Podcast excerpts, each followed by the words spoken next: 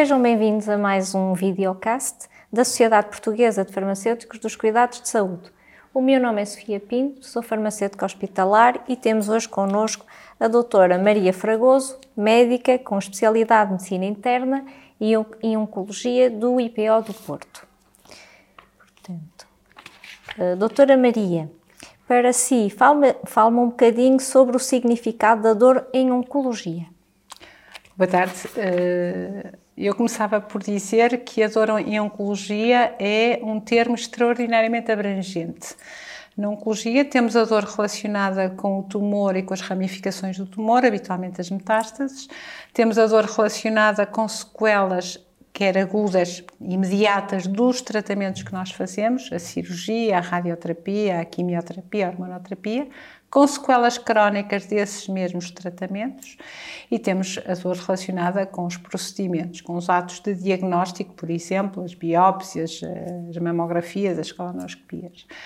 E temos ainda que entrar em linha de conta que os doentes, muitas vezes, além da sua doença oncológica, têm outras doenças. Têm artroses, têm fraturas, têm patologia digestiva, têm patologia de otorrino, que justificam que existam outras dores associadas. E, portanto, quando falamos de dor em oncologia, temos que incluir todo este leque de dores. Não podemos só referir-nos à dor relacionada com o tumor ou com a metástase, porque vai ser claramente redutor e, e ao reduzirmos vamos tratar menos bem.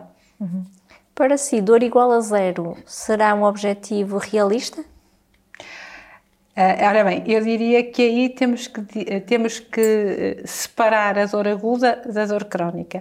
A dor aguda, que é aquela que resulta da lesão imediata, e que dura enquanto os tecidos não estão cicatrizados, uma extração dentária, uma cirurgia, um, uma ferida, uh, a dor aguda igual a zero é suposto ser conseguida quando há uma cicatrização completa dos tecidos e quando tudo volta ao normal. Uhum. Portanto, eu diria que na dor aguda a dor igual a zero é um objetivo. É aquela dor que a gente tem nos nossos atos do dia a dia, quando se queima no fogão, quando corta um dedo com a faca, quando se entala numa porta. Para mim é tranquilo. Já na dor crónica, que é a dor que por definição dura há mais de três meses, e eu entendo que é melhor eh, defini-la como uma dor que vai para além da cicatrização dos tecidos, portanto, os tecidos estão completamente cicatrizados, mas os doentes continuam com dor. Nessa, dor, nessa situação, a dor igual a zero pode não ser um objetivo realista.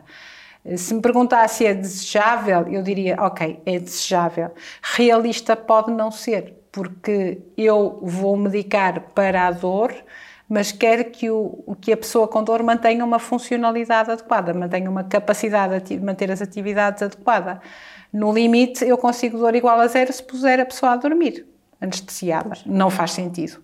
Agora, este processo de balança entre a intensidade da dor, o incómodo que a dor provoca e a incapacidade funcional é um processo que tem que ser sistematicamente paralelo. Eu não posso tirar a dor a ponto de comprometer a funcionalidade, mas também não posso permitir que a dor comprometa a funcionalidade. E, portanto, é deste equilíbrio que nós fazemos e definimos o objetivo de tratamento da dor e que tem que ser, obviamente, partilhado com a pessoa com dor porque ela faz parte integrante do processo. No doente oncológico, acha que a dor é subvalorizada e porquê? Eh, é claramente subvalorizada. E eu começava por dizer que é subvalorizada pelo próprio doente, sobretudo numa fase inicial. As pessoas ainda entendem que a dor faz parte do processo de doença, do processo de tratamento, do pós-operatório e que sofrer a dor faz parte do processo de caminho para a cura. Isto é uma convicção extremamente arraigada na nossa população. E, portanto, eh, a primeira falha, entendendo por falha incapacidade diagnóstica, é a própria pessoa com dor não a referir. Depois temos uma barreira profissional.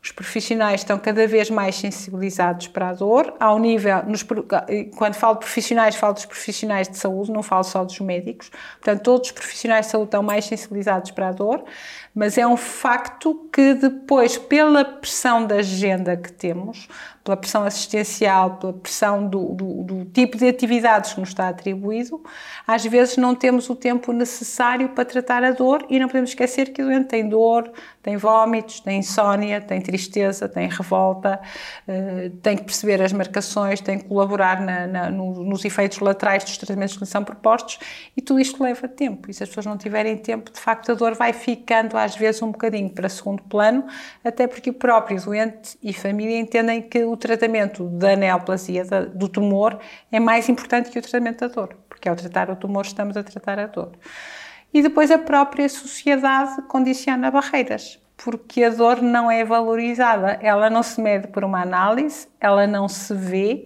Portanto, as pessoas acabam um bocadinho por dizer, ai, ai mas isto vai passar, ah, porque é que não faz isto com dor? Ah, toma uma pastilha que isso fica melhor.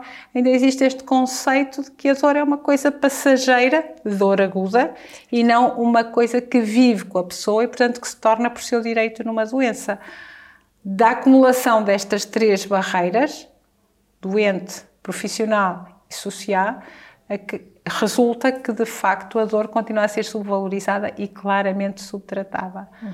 Também não existe uma aposta muito grande das instituições de saúde, sejam elas a nível dos cuidados de saúde primários, secundários ou terciários, na, no tratamento da dor, porque de facto eh, o que é que mata mais? É a mortalidade cardiovascular, são as doenças metabólicas e, portanto, são toda a atenção da, da, da, das instituições é centrada naquilo que causa maior morbilidade e mortalidade e embora a dor condicione uma morbilidade importante, até em termos de custos sociais, ela ainda não é suficientemente reconhecida para que haja uma modificação do paradigma de tratamento das pessoas com dor.